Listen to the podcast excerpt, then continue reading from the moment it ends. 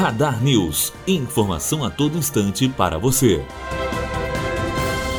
Protestos de caminhoneiros afetam entregas dos Correios e suspendem postagens de SEDEX. Em razão da paralisação dos caminhoneiros, os Correios suspenderam temporariamente as postagens das encomendas com dia e hora marcadas. Em comunicado, a estatal afirmou ainda que a paralisação também tem gerado forte impacto e atraso nas operações da empresa em todo o país. Matheus Azevedo, aluno do primeiro ano de jornalismo, direto para a rádio Unifoa, formando para a vida.